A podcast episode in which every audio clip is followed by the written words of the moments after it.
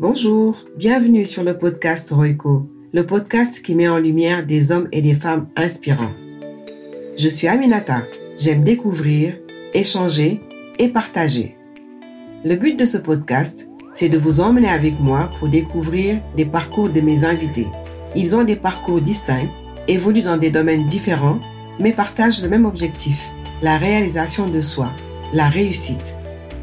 J'ai aussi créé ce podcast pour moi-même, pour en apprendre un peu plus sur ces personnes que j'admire tant et partager avec vous ces histoires afin de réveiller le potentiel qui sommeille en chacun de nous, de contribuer à pousser nos limites, de nous inspirer pour à notre tour inspirer.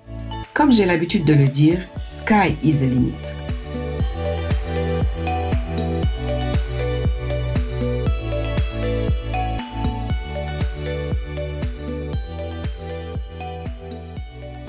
Bonjour Sébastien. Bonjour Aminata. Je suis très heureuse de t'avoir avec moi sur ce podcast. C'est un plaisir. Est-ce que tu peux te présenter? Bien sûr. Déjà, c'est un honneur d'être ici. Merci euh, de, me, de me donner cette opportunité de m'exprimer. Euh, je suis Sébastien Faye, sénégalais. Je suis né et j'ai grandi au Sénégal, plus précisément à Dakar et à Wokam. Et euh, j'ai 30 ans. J'ai un parcours qui est pas classique du tout.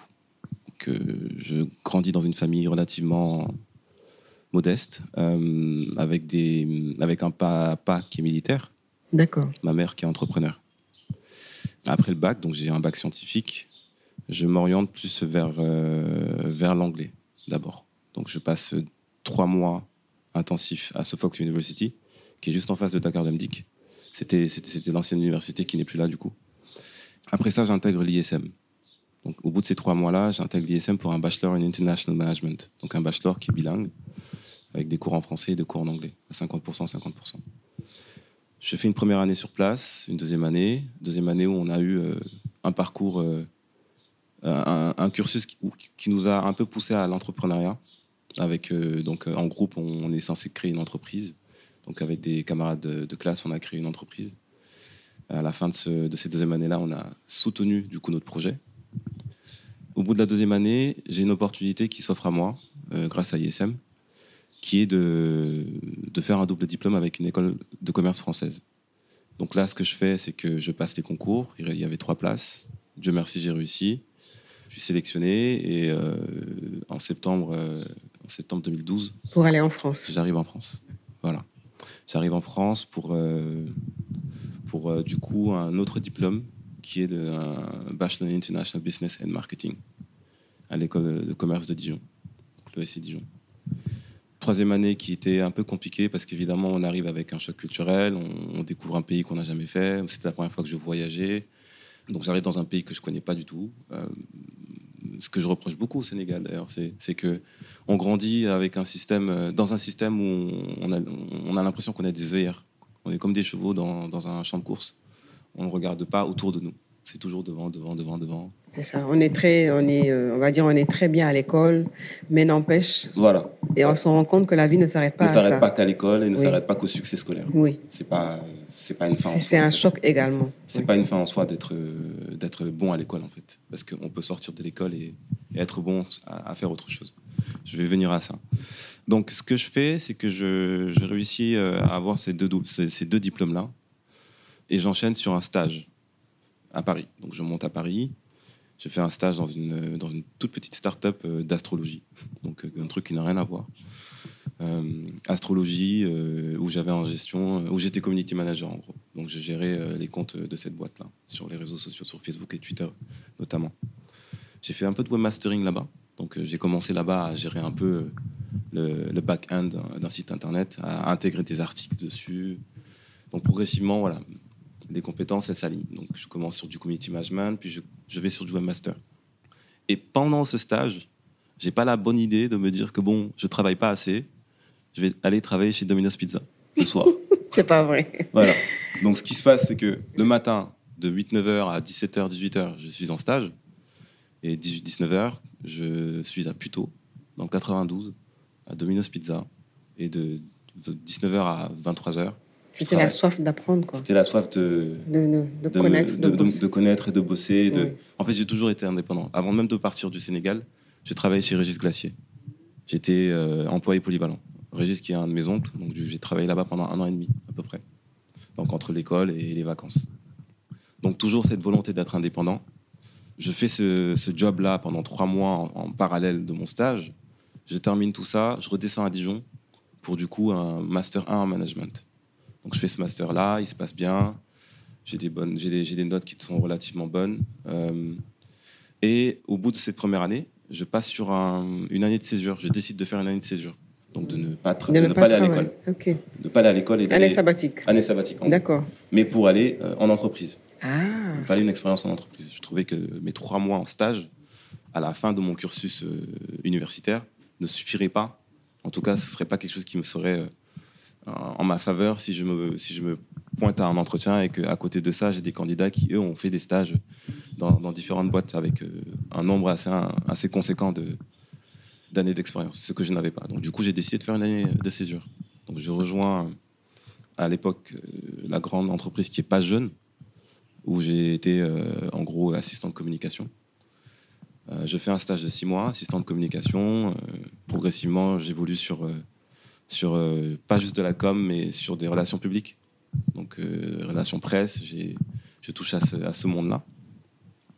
Et au bout de ça, au bout des six mois, j'ai déjà fait six mois, euh, je sors de ça et puis je me dis pourquoi pas continuer? Donc euh, je continue, mais je reste dans la même boîte et je pars sur un autre, euh, sur un autre. Même pas un autre domaine, mais un autre service en fait. D'accord. Et là, c'était rémunéré? C'était rémunéré. Tu avais ton salaire. J'avais mon salaire à la, Tu étais indépendant? J'étais indépendant. Oui. Tout allait bien. Avec tes diplômes en Avec plus. mes diplômes en plus. Exactement. Donc ce qui se passe, c'est que je fais cette, je rejoins cet autre service là, qui est lui, qui est plus rattaché au groupe, donc la partie corporate. Donc là, je rentre en tant que chargé de communication digitale et webmaster. Donc là, je fais du community management, je gère le, site internet du groupe Solocal, qui était à l'époque, et qui est toujours d'ailleurs, coté en bourse. Donc des informations très, très sensibles. À côté de ça, euh, je gère aussi l'intranet du, groupe. Donc toutes les communications qui partent de, la cellule euh, du département communication partent de, partent de moi, en fait, en gros. Donc je suis en relation entre les gens qui gèrent les, communiqués en interne, les communautés en externe, et je gère également les réseaux sociaux. Donc euh, multicasquette. Là, je suis en, entreprise. Hein. C'est-à-dire que. Tu avais une équipe ou bien tu étais seul? Non, j'étais seul. Je ah travaillais en binôme. D'accord. J'avais quelqu'un avec qui j'étais en binôme, euh, Anne-Laure d'ailleurs, que je salue. Ce qui se passe, c'est qu'au bout, de au bout de cette année, grâce du coup à l'ESC Dijon, j'ai une autre opportunité de faire un double diplôme, un autre double diplôme. Donc ce qui se passe, c'est que je passe le, concours, pareil, trois places, je suis pris. Je ne sais pas comment ça se fait, mais bon, j'y vais. C'est bon. Et euh, j'intègre un Master 2 en stratégie digitale d'entreprise, qui est cette fois-ci, du coup, un, master complètement anglophone. Pareil pour le Master 1, d'ailleurs, c'est un master anglophone. Ce master-là, je le fais à Grenoble École de Management, mais sur un campus parisien. Donc, du coup, je quitte Dijon Bye Bye Dijon, en sachant qu'à Dijon, pendant mon année de management, de mon master 1, je travaillais aussi.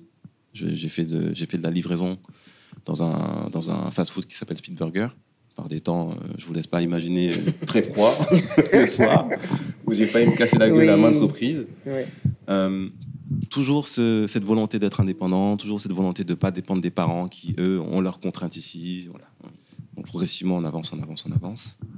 Euh, je fais ce master-là, master 2, en parallèle du coup de, mon travail à Solocal. Donc c'était un master en alternance en gros. Je sors de ce master-là, j'avais une soutenance à faire. J'ai décidé de ne pas la faire.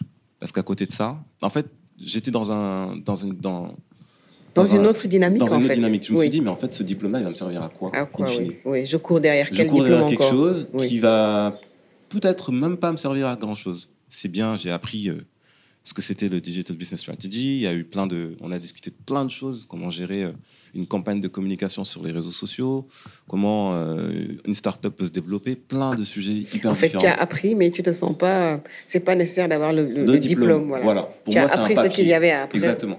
J'ai un, un, diplôme français qui me sert aujourd'hui euh, si je veux par exemple aller demander la nationalité ou quoi au caisse. Mais ce deuxième diplôme, j'ai estimé qu'il n'était pas nécessaire de faire. Et en parallèle de tout ce que je raconte là, j'ai une passion qui est l'image. Ah oui? Cette passion, euh, elle est née via mes parents, et plus précisément mon père. En grandissant, il avait toujours un appareil photo à la main, toujours. Que ce soit euh, sur des événements familiaux, sur des communions, sur des baptêmes, toujours un appareil. moi, je le vois. On grandit, un enfant, il grandit autour de ses parents, il voit ce que ses parents font. Et c'est quelque chose qui reste en, soi. Et en grandissant, on se rend compte qu'on a envie de faire ces choses-là. Donc je m'intéresse à l'image, je commence à, bidouiller sur euh, l'appareil numérique de, ma mère. Je fais des montages qui n'ont rien, qui, aujourd'hui, quand on les voit, euh, je me cache parce que ça va pas du tout. Mais voilà, c'est comme ça que j'apprends et je, commence à, m'intéresser à ça. Et en France, on parlait de tout ce que j'ai raconté. Je, répondais à certaines demandes. J'allais faire des photos pour des, événements. J'ai commencé à rencontrer certaines personnes.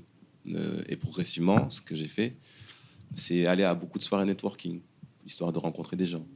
Et c'est comme ça, c'est comme ça que progressivement, je rencontre Shina Donia, par exemple, oui. qui est une grande influence aujourd'hui. Et... Oui. C'est par elle que je t'ai connu d'ailleurs. Voilà, je pense. Par, Il y a beaucoup de gens qui, m'ont connu grâce à... En fait, je me disais, Sébastien Fay, c'est un Sénégalais, et euh, donc il doit vivre là-bas. Et à chaque fois, c'est elle-même qui disait, photo Sébastien Fay, photo Sébastien mmh, Fay. exactement.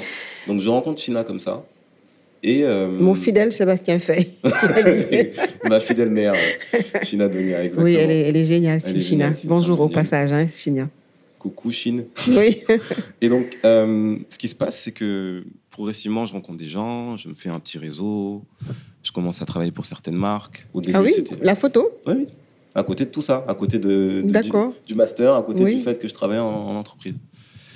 Au bout de, du master, ce qui se passe, c'est que j'ai demandé à intégrer ce local en tant que en tant que en, CDI en gros parce que je suis passé de stage puis en CDD en alternance mmh. puis euh, au bout de combien de temps? tout ça c'était en trois ans trois ans d'accord. oui. Il était temps maintenant de passer de passer sur un truc un peu plus solide quoi. Oui. Euh, et ils me disent que bah, ça va être compliqué c'est pas quelque chose qu'on va pouvoir te donner maintenant parce qu'en plus de ça quand on est étranger en France et qu'on doit on doit euh, signer un CDI, il faut faire un changement de statut d'étudiant à CDI. Les charges, oui. Donc il y a des charges pour l'entreprise. Ils n'étaient pas prêts en gros. Bref, je leur en veux pas, mais à cette époque-là, c'était pas possible. Donc moi, ce que je fais, c'est que je quitte ce local et je rejoins une agence de com, une communication corporate qui s'appelle Zcom. Euh, en CDI En CDD. CDD, d'accord. Je m'y plais pas. Je, ne me sens pas bien dans cette entreprise.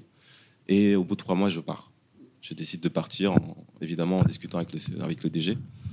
Et je rejoins une autre agence, qui était pas très loin de là-bas d'ailleurs, c'était dans le 9e arrondissement, qui s'appelle Angie, Angie plus 1, où j'étais consultant du coup, où j'avais euh, des clients euh, comme Accenture, Engie, euh, des grosses pointures, des, des, marques, des entreprises qui sont aujourd'hui cotées en bourse dans le CAC 40. j'avais Kodak Film, plein de, en fait, au bout de deux mois, euh, les gens se sont rendus compte qu'ils pouvaient me refiler plein de, plein de comptes. Donc, ton expertise était avérée, en fait. Voilà, c'est ça. Au bout de six mois, euh, CDD qui termine. Et euh, toujours en parallèle, j'avais toujours des petits jobs. J'allais rencontrer des gens, j'allais faire des petits trucs à gauche, à droite. Et au bout des six mois, j'estimais que c'était le bon moment de, de me lancer. Je ne sais pas pourquoi, je me suis juste dit que voilà, ça, ça tombe bien, un CDD qui termine. C'est le moment. À côté de ça, j'ai toujours des gens qui me demandent Sébastien, est-ce que tu es dispo en semaine? Est-ce que tu pourrais me faire ci? Est-ce que tu pourrais me faire ça? Je dis bah non, je peux pas. Je peux, je peux travailler que le week-end. Je peux pas m'absenter en semaine. Donc à chaque fois, je refusais des, des, des, des demandes. Donc c'est CDD qui termine. J'estime que c'est le bon moment et je me lance. Et ce qui est marrant, c'est que à la fin de mon CDD, China d'ailleurs, euh, qui me demande Seb, est-ce que tu serais dispo pour aller pour me suivre à Dakar pour une campagne de pub pour Air France et Accor? On a un photographe sénégalais qui était censé pouvoir venir, mais il n'a pas pu avoir son visa. Mais comme toi, tu es en France et que tu es sénégalais, c'est plus simple que ce soit toi qui m'accompagne jusqu'à Dakar et puis après, tu passes relais. Oui. J'ai dit, allez, go, on y va. Et tenez-vous bien, à cette époque, mon passeport était expiré. C'est pas vrai. Voilà. Donc, euh, moi, je me dis, passeport expiré, je trouverai forcément une solution. Je vais au, consulat euh, sénégalais à Paris, je demande un sauf-conduit et je descends à Dakar avec elle. En sauf-conduit, c'est un aller dans ton pays et c'est dans ton pays que tu dois gérer ton passeport. Donc je gère mon passeport en, trois jours à, l'époque. Grâce à, grâce à des contacts, on est au Sénégal, on sait Efficace. Et euh, j'ai réussi à repartir à, Paris. Et je termine ma dernière semaine de CDD. Et là, je me dis, vas-y, c'est bon, j'y vais, je me lance. Très dur. J'ai passé, euh, on va dire, un an et demi, voire deux, à, à galérer comme, comme un fou euh, dans des situations je- dont je tairais Difficile. les et, les, et les circonstances. petits jobs que tu avais laissés, Les petits jobs, non, justement, les petits jobs, j'ai pas laissé. c'est ça qui te C'est ça qui me qui aidait un peu. qui aidait un peu. J'ai touché aussi le Pôle emploi. Mm. Un, un jour, en fait, vu que j'avais pas, j'avais plus de boulot, j'étais, je savais plus trop quoi faire. Je me suis levé, je suis allé me balader dans mon quartier. Je suis rentré dans un restaurant africain. Je leur ai demandé s'ils cherchaient pas du travail, quelqu'un pour euh, pour un job. Ils me dit ah ça tombe bien, on cherche un livreur. J'ai bossé pour euh, pour ce restaurant pendant trois mois. Donc voilà. Mais toujours à côté, et toujours des petits trucs. J'allais faire des trucs gratuitement à gauche à droite pour des marques. Et euh, j'allais à des soirs networking. Et un soir, je rencontre quelqu'un. Ça, c'est même pas je rencontre quelqu'un, c'est que sur les réseaux, on, parle à des gens, comme vous, toi et moi, comment on a pu se contacter. Je rencontre une, je parle à une amie aujourd'hui, parce que c'est une amie, qui me dit Ah, Seb, ce serait bien que tu passes à une soirée que je fais. On est en train de lancer un projet avec euh, mon entreprise. Ça, va te permettre de voir un peu ce qu'on fait. Ça va te permettre aussi de rencontrer des gens. J'y vais, naturellement. Je rencontre un garçon qui, euh, aujourd'hui, ces deux personnes-là, pour moi, sont celles qui ont dé- déterminé en fait, le tournant dans ma carrière, en gros. Dans, ma carrière entrepreneuriale, en tout cas. Donc, ce qui se passe, c'est que je rencontre ce garçon-là qui me dit Ah ouais, mon père, c'est un grand journaliste. euh, et souvent, il cherche des gens pour travailler. euh, et, ce qui est fou, c'est que comment on s'est rapprochés, lui et moi, c'est que lui aussi est dans l'image. Ah oui. Donc, ce soir-là, il avait son, son petit appareil euh, photo argentique à la main. Donc, moi, je le vois, je me dis Ah, un photographe, je me rapproche de lui, on commence à Il n'y discuter. a pas de hasard, quoi. Feeling. Oui. Ça passe bien, bonne vibe, on y Mm. va. On garde contact et euh, quelques semaines après, il m'appelle et me dit Seb, on a besoin d'un monteur. Est-ce que tu serais chaud pour faire ça J'ai dit bah pourquoi pas. À l'époque, je savais pas monter. C'est pas vrai. À l'époque, je savais pas monter. Ah oui? Donc je vais faire le montage. J'apprends sur le tas, littéralement. Euh, je faisais des petits montages avec mon téléphone, Oui, mon oui, smartphone, mais oui. rien de fou. Rien de. Euh, je maîtrisais pas certains logiciels comme Premiere, euh, rien, vraiment rien du tout. Novice, quoi. Novice. Oui. Donc je fais ce montage-là et Ils disent que c'est ça beau. passe. je sais pas comment. Aujourd'hui, quand je le regarde, je me dis ça va pas du tout, mais ça passe. Mais bon, c'est passé. Et quelques mois plus tard, cette même personne me dit Mon père a besoin d'un cadreur pour aller tourner un documentaire au Cameroun. J'ai dit Ok. Est-ce que tu es chaud? J'ai dit Oui, je suis chaud. Mm. Moi, je suis chaud Je pour tout, prends, en fait. oui. Je prends. Alors que je ne savais pas cadrer. je ne savais pas tenir une caméra. Je ne savais pas faire une interview. Je ne savais pas poser un micro sur quelqu'un. Je ne savais pas gérer le son, rien. J'ai dit J'y vais. Je pense que c'est des opportunités qui se représentent pas souvent. On y va, on fonce. Donc, je vais au Cameroun, on tourne le truc. Euh, ça se passe relativement bien. On sort de là euh, en fin de séjour. Et ce journaliste me dit, enfin nous dit d'ailleurs, parce que son fils et moi on était à la caméra, il voit quelques images à la fin du séjour, il dit mais euh, Sébastien, Greg, je pense que vous pouvez aller faire autre chose de votre vie en fait, parce que ça c'est pas du tout ce que je demandais. On prend une grosse claque, en gros, une très grosse claque. On sort de là, on remonte à Paris. Lui il est resté sur place. On était vraiment pas bien quoi. Moi dans ma tête j'étais, euh, je me suis dit bon, euh, si ce monsieur qui est dans l'audiovisuel depuis quasiment 30 ans me dit que je peux aller faire autre chose. Là, on se remet que je en question. Oui. Je pense qu'il faut que je l'écoute et que j'aille vraiment faire autre chose. Mm. Sauf que euh, je rentre à Paris, euh, je fais mes petits jobs à gauche à droite, et puis je me dis non, c'est trop facile de laisser tomber en fait. It's way too easy. Donc du coup, ce que je fais, c'est que je, je me bats. Je fais des petites formations, auto-formation. Donc je vais sur Internet, YouTube, LinkedIn euh, entreprise. Euh, je, regarde des, vidéos euh, tout le temps, j'apprends, j'apprends, j'apprends. Et en parallèle de ça, évidemment, la théorie, on, la, met en pratique sur des, petits boulots, l'événementiel, China, euh, Black Hats Paris, Steve, je rencontre plein de personnes. Et puis, au bout d'un an, Greg me recontacte et me dit Seb, on, a besoin de quelqu'un pour, aller tourner un truc à Dakar. Ah, mais il est gentil, ça. Il, il Euh, pense toujours à toi. il pense toujours à moi, parce que à cette époque-là, je pense qu'il cherchait des gens, mais du coup. Et puis, euh, comme Dakar également, euh, comme non, lui, c'est- sénégalais. lui, il est, il est par- il est parisien. Non, mais comme c'est à Dakar, peut-être c'est pour ça qu'il a C'est pensé pour ça qu'il a pensé, ouais, peut-être. Oui. Oui. en fait, c'est surtout ça. C'est- Oui. C'est c'est- c'est exactement ça. Et il me dit on va à Dakar, tu- ce serait plus simple que ce soit toi qui vienne. Est-ce que tu es chaud? Est-ce que tu veux venir? J'ai dit allez, moi, je, on y va. Mais j'étais très surpris qu'il m'appelle, que son père dise euh, Bah, tu fais appel à Sébastien, en sachant que c'est ce, qui s'est passé, c'est passé. Donc je me dis ok, pourquoi pas. J'y vais. À la fin de ce séjour-là, il a pris une claque. La claque qu'il m'a mise, moi, je lui ai remis cette claque. En gros. Bah, parce que j'avais j'avais- Ah. fait un level up de fou. Ah. J'ai- Je suis monté en compétence comme jamais, en fait. Oui, et tout seul en plus. Et tout seul. Et donc, du coup, il a vu ça. Il s'est dit Ah, ce que j'avais vu avant, c'est pas du tout ce que j'ai vu aujourd'hui. Et depuis, on se lâche pas. Ah oui? Ce journaliste, c'est Alain Foucault. Waouh, Voilà. waouh, waouh, waouh. C'est ce, ce- ce grand homme qui, euh, qui, qui est pour moi aujourd'hui une bibliothèque sur pattes, un mentor, parce que j'apprends énormément de lui, que ce soit que ce- énormément de lui par rapport à, par rapport à la vie, par rapport à- aux relations humaines, par rapport à, aux stratégies qui sont, sur le, qui sont posées sur le continent, à la géopolitique, à la politique, des sujets que je ne maîtrisais pas avant, en fait, et surtout à l'histoire de l'Afrique. Et comme j'ai toujours eu cette envie de changer euh, euh, la vision que les gens peuvent avoir de l'Afrique, et que Ça lui, tombe c'est- bien. lui, son, son leitmotiv, il n'arrête pas de dire je veux changer le narratif autour de l'Afrique. Donc on a cette même vision, et j'estime qu'aujourd'hui je l'accompagne assez bien dans ce qu'il fait, et on évolue ensemble, et je pense que c'est le début d'un long chemin, d'un l'enchaînement. très beau parcours, d'un très bon chemin, et je n'arrête pas d'apprendre en fait. Donc voilà qui est Sébastien Faye. Super. C'est- Ce fut long, c'était un long parcours. Tout Ouais. ça, c'était entre 2012 et, et maintenant, en fait. Et maintenant Et là, actuellement, tu, tu, tu, tu joues quel rôle? Aujourd'hui, on va dire que j'ai ma propre maison de production qui est basée à Paris. Donc, c'est ma propre entreprise qui, en gros, euh, sous-traite un peu toutes ses activités à lui. Ok, non. Donc, euh, je joue le rôle de réalisateur, je joue le rôle de- d'assistant de, production, je joue le rôle de cadreur, je joue le rôle de droniste, je joue le rôle de d'ingé son. Tu as un studio. J'ai pas un studio parce que j'estime que c'est pas forcément nécessaire d'en un dans nécessaire. métier. Oui, c'est pas On nécessaire. peut toujours aller louer un espace pour pouvoir faire ce qu'il faut. Mais euh, j'ai je suis- j'ai cette multicasquette-là, en fait. Euh, je fais du graphisme, euh, je fais du montage, je fais du webmastering. Donc oui, j'ai- et à côté de ça, j'ai d'autres clients.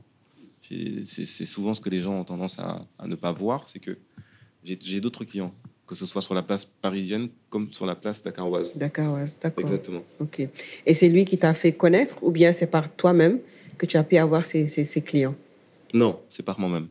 C'est par moi-même. C'est par mon réseau, par euh, les opportunités, par les rencontres que j'ai pu euh, obtenir ces clients-là. d'accord. Et aujourd'hui, bon, j'imagine que les diplômes que tu as, que tu as eus, C'est des bouts de papier. voilà, je le dis comme ça. C'est choquant, c'est mais c'est des bouts de c'est papier. des bouts de papier. Pour moi, c'est pas le, dip- le diplôme n'est pas une fin en soi. C'est ce qu'on t'apprend à l'école qui est important. Et encore, parce qu'aujourd'hui, on est à une époque où on peut tout apprendre sur Internet. Absolument tout. C'est-à-dire qu'on peut apprendre à faire de la 3D, comme on peut apprendre à cuisiner, on peut apprendre à conduire une voiture, on peut apprendre même à conduire un avion, à piloter un avion si on a envie. Ouais. C'est, on peut tout apprendre sur Internet. Il suffit juste de trouver le bon contenu et de s'y fix- et de s'y fixer et de se concentrer. Oui, oui. C'est pour ça que je dis que tout le monde peut devenir ce qu'il a envie de devenir s'il se donne les moyens. Sky is the limit. Sky is the limit. Ouais. Et encore. Ouais. Vraiment. Et encore. Alors, tout à l'heure, tu m'as parlé de soirées networking. Mhm. Ce sont des soirées organisées uniquement pour faire du networking. Ce sont des soirées. En fait, pour moi, c'est c'est- c'est des soirées networking, mais en même temps, le premier axe de cette soirée-là, c'est pour soit mettre en avant une marque, soit mettre en avant un produit. Et souvent, sur place, on rencontre plein de personnes, différents profils qui sont là pour, euh, parce qu'ils ont été invités, parce que s'ils sont là, c'est qu'en fait, ils ont leur place ici. Donc, à ces soirées networking, à ces soirées-là, en fait, ce que je fais, c'est que je network. D'où pour moi euh, l'appellation soirée networking. C'est des soirées de présentation, c'est des vernissages, mais pour moi, c'est des soirées networking. Tout à fait, tout à fait. Ça reste, une- ça, ça reste du networking. On, on- on rencontre des gens qui ont, eux, leur parcours, leur, leur, euh, leur- leurs compétences et leur, euh, et, et- et leur profil. Et en fait, c'est des moyens pour, euh, pour, pour, Pour connaître d'autres gens. pour connaître d'autres gens. C'est le réseautage, en fait. C'est bien ça, oui. oui. Et aujourd'hui, par rapport à si tu devais parler à l'enfant, à Sébastien, qu'est-ce que tu lui dirais? Qu'est-ce que tu lui dirais comme, comme conseil? Alors, je pense que je lui dirais qu'il faudrait qu'il se, se concentre de manière plus sérieuse sur ce qu'il fait. Parce que j'ai eu beaucoup ce défaut-là, de pas de pas être à fond dans ce que je fais. C'est-à-dire que j'étais toujours en train de, me- de, de- de toucher à tout, en fait. Je commence un truc, mais je m'arrête. Je commence un autre truc, je m'arrête. Je pense que ce que je dirais à Sébastien, c'est que c'est bien de toucher à tout, mais qu'à un moment donné, il faut euh, se dire que il faut aller au bout des choses. Et ça, je l'ai appris avec le temps. Et je vais aujourd'hui au bout des choses quand je commence quelque chose. Donc Sébastien, si tu es plus jeune, si tu, si tu as vraiment un projet, si tu as vraiment une envie de faire quelque chose, je t'invite à aller au bout de cette chose-là et ne pas t'arrêter. Parce que ça se trouve, c'est quelque chose qui te parlera dans le futur ou pas. Parce qu'en fait, on on, oui. on- on sait jamais ce qui peut se passer euh, tant qu'on n'a pas essayé. Pour moi, l'idée, c'est de se dire que on va au bout de la chose. C'est pas c'est pas une perte de temps. C'est pas que c'est- on arrive au bout de la chose et on se rend compte qu'on n'est pas, c'est pas quelque chose qu'on a envie de faire. C'est pas quelque chose qui nous intéresse, in fine. Mais on aura, on, on aura appris que c'est pas ça qui nous intéresse. C'est ça. Et sur le chemin là, on aura, pu- on aura aussi appris plein d'autres choses. Et c'est ça pour moi l'important, le plus important. C'est de se dire que c'est le chemin le plus important, c'est pas la fin. Tout ce qu'on apprend entre temps, c'est ce qu'il faut valoriser, c'est ce qui va nous permettre de nous valoriser dans le futur. C'est ça, c'est ça que je dirais, c'est le message que je donne de manière générale en fait à- Ah, je- aux gens et au petit Sébastien. Et euh, alors, l'actuel Sébastien, qu'est-ce qu'il a comme, euh, comme force aujourd'hui? Qu'est-ce qu'il peut, qu'est-ce qu'il peut dire qu'il a comme force? En quoi est-ce que tout son parcours, ça l'a forgé? L'actuel Sébastien, qu'est-ce qu'il a comme, euh, comme force de caractère, comme force qu'il a acquis? Avec tout ce qu'il a eu à avoir comme trajet Parce que, bon, on va dire que tu es jeune, mais tu as fait plein de choses. Hein Ah bah ça, Le parcours, il a été... Oh euh, mon Dieu, alors là, c'est. Euh, je pense que l'une de mes grandes forces, c'est la résilience. J'ai toujours, euh, j'ai toujours été quelqu'un de très patient et, et de déterminé. Cette détermination-là, elle est venue par l'éducation que mon père m'a donnée, Euh, éducation militaire quelque part, mais qui porte un résultat, qui est très efficace. Parce qu'on on grandit dans un cadre, en fait. Et le cadre, progressivement, on se le pose à soi-même. On se dit que voilà, tu dois, te, tu dois évoluer dans un, certain, dans un certain environnement. Et je pense que l'une de mes grandes forces aujourd'hui, c'est la résilience et surtout, avant tout, c'est la hum, grande volonté d'être indépendant. Oui. Et c'est aussi un défaut, j'ai envie de dire. Pourquoi? Parce qu'en fait, typiquement, euh, sur certaines situations, j'ai tendance à ne pas vouloir laisser les autres faire ce que je dois faire. Je peux, di- je peux, j'estime en fait que euh, la personne fera pas ça mieux que moi. Alors qu'en fait, le fait de déléguer cette tâche aurait pu De me permettre de faire autre chose, de faire autre chose de te concentrer et de sur me autre chose. sur autre chose et de, et de pousser le projet global beaucoup plus loin. Donc, c'est une grande force. Peut-être qu'il faut transmettre aussi. Peut-être qu'aujourd'hui, Voilà, tu maîtrises ce que tu fais. exactement. Tu sais que tu maîtrises ce que Exactement. tu fais. Et tu n'es pas étant- sûr d'avoir le rendu. Donc peut-être que ce, ce- ce niveau de maîtrise que tu as, il faut savoir également, enfin si tu peux, si tu as le temps, le transmettre. Le transmettre. Et ça te permet de passer à un niveau supérieur puisque tu as multi, plusieurs, plusieurs casquettes. en fait. Exactement. Ouais. C'est marrant qu'on en arrive à ça parce que j'arrive à un tournant où je pense que je vais bientôt proposer des formations. Ah, c'est bien ça. Et euh, j'en ai déjà fait une d'ailleurs, qui m'a été un peu imposée euh, comme ça, euh, sans, Par sans- hasard. sans- par hasard, sur Oui. un domaine que je maîtrisais pas forcément, mais bon, j'ai réussi quand même à, à- à- à faire comprendre et à intégrer certaines choses à certaines personnes. Formation sur quoi? Formation sur la prise en main d'un prompteur, mais pas n'importe quel type de prompteur, un prompteur présidentiel.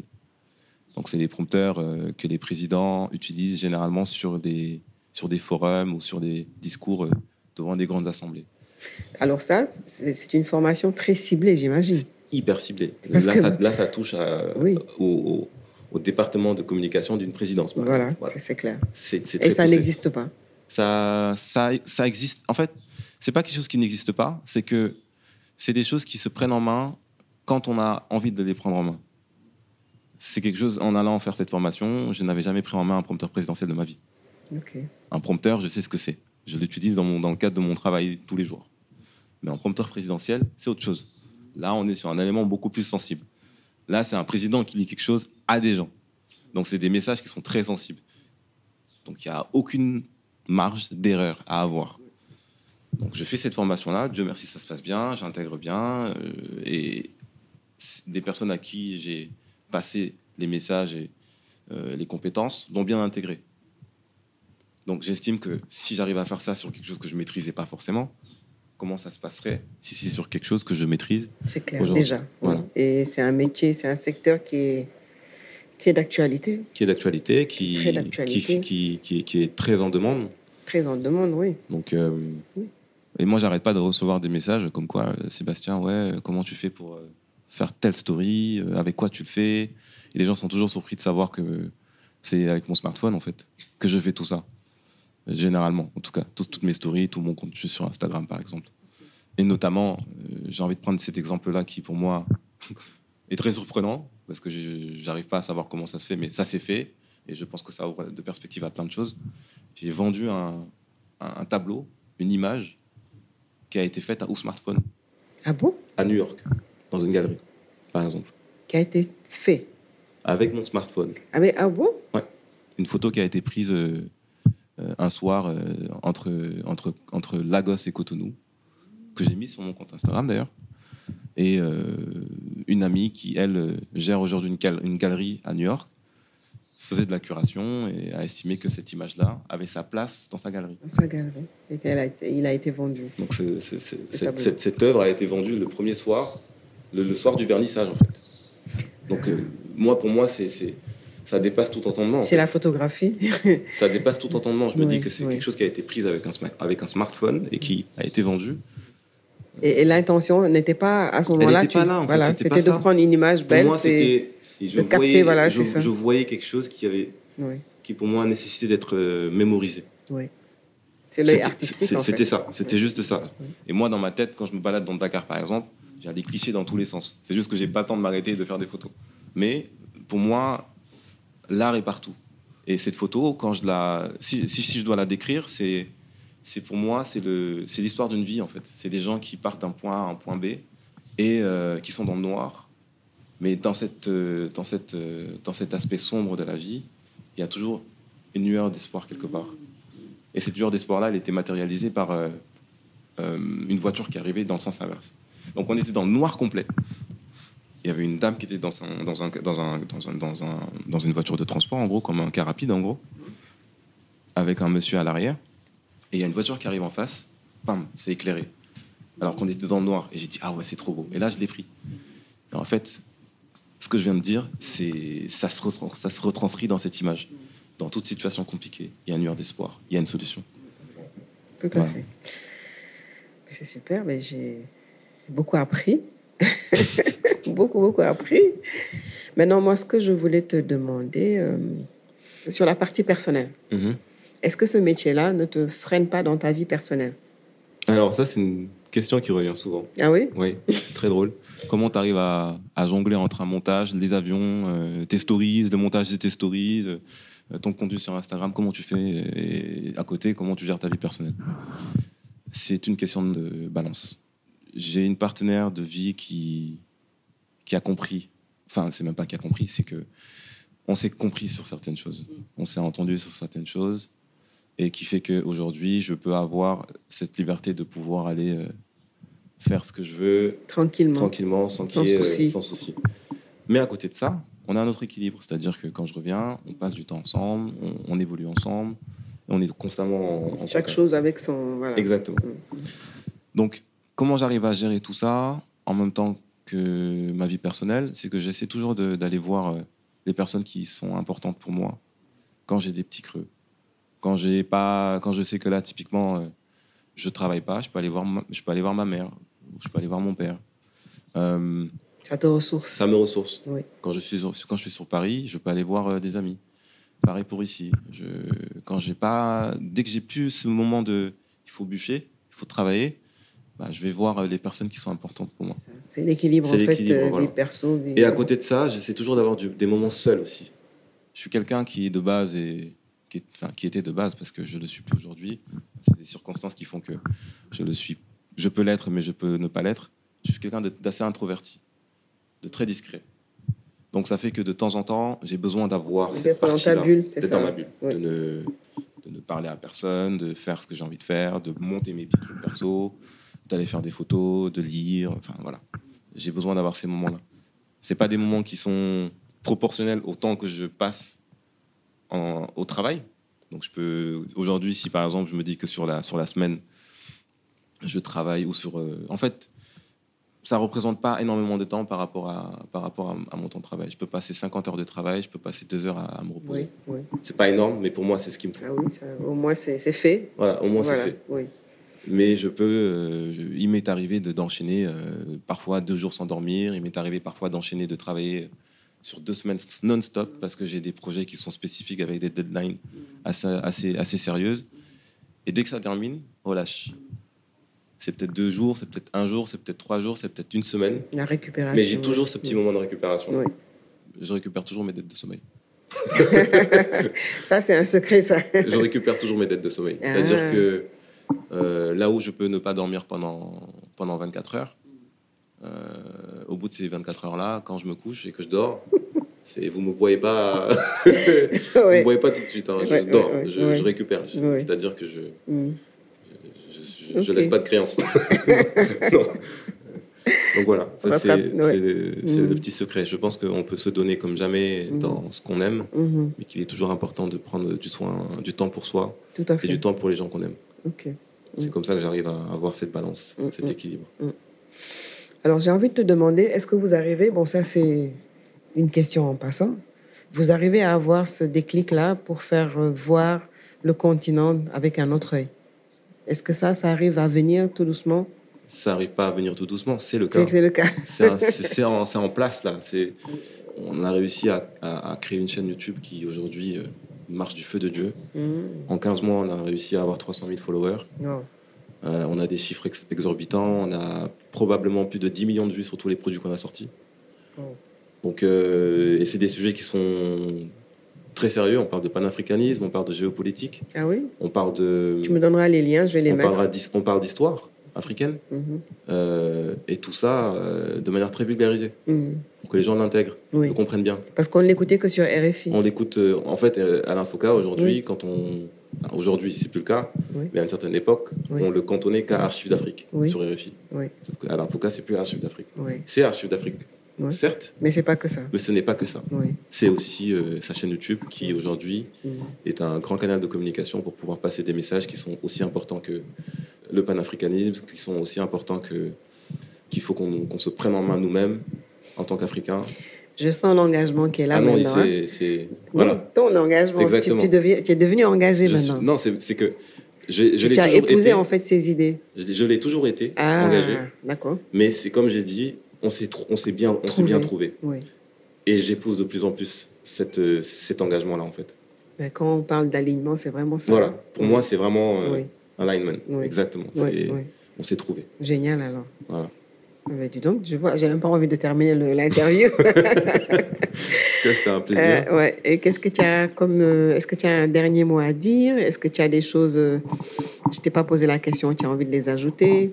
Alors, je rajouterai une dernière chose mhm. à toute personne qui m'écoute aujourd'hui, de se donner à fond dans ce qu'il a envie de faire aujourd'hui. C'est-à-dire que il faut pas laisser mourir les projets qu'on a envie de, de, de réaliser, parce que c'est des, c'est des moyens euh, qui vont permettre, qui vont te permettre, je te tutoie, je te parle à toi, qui vont te permettre de, de t'épanouir en fait. Et aujourd'hui, la clé euh, dans cette vie, c'est de s'épanouir, c'est de grandir, c'est d'évoluer, c'est de penser à soi, c'est de savoir dire non, c'est de toujours repousser les limites. Voilà. Donc ce que je te dis, toi aujourd'hui qui m'écoutes, lance-toi, donne-toi à fond, et je sais que tu iras très loin. Super. Merci, belle conclusion, je te remercie. Merci Aminata. Merci à tous les euh, auditeurs, je mettrai les liens Très bien. de la chaîne Avec YouTube. plaisir. Et euh, ça a été un plaisir. Merci encore. Merci à toi. Bye bye. Merci d'avoir écouté cet épisode jusqu'à la fin. J'espère qu'il vous a plu. Pour ne rien rater des prochains épisodes, n'oubliez pas de vous abonner au podcast en téléchargeant gratuitement sur votre mobile l'application podcast sur Apple Store ou Play Store. Mais aussi, n'hésitez pas à le partager autour de vous. Vous pouvez me donner vos retours sur l'épisode ou me proposer des invités en m'écrivant sur mon compte Instagram ou Gmail. J'en serai ravi. Je vous donne rendez-vous le mois prochain pour un nouvel épisode et d'ici là, portez-vous bien.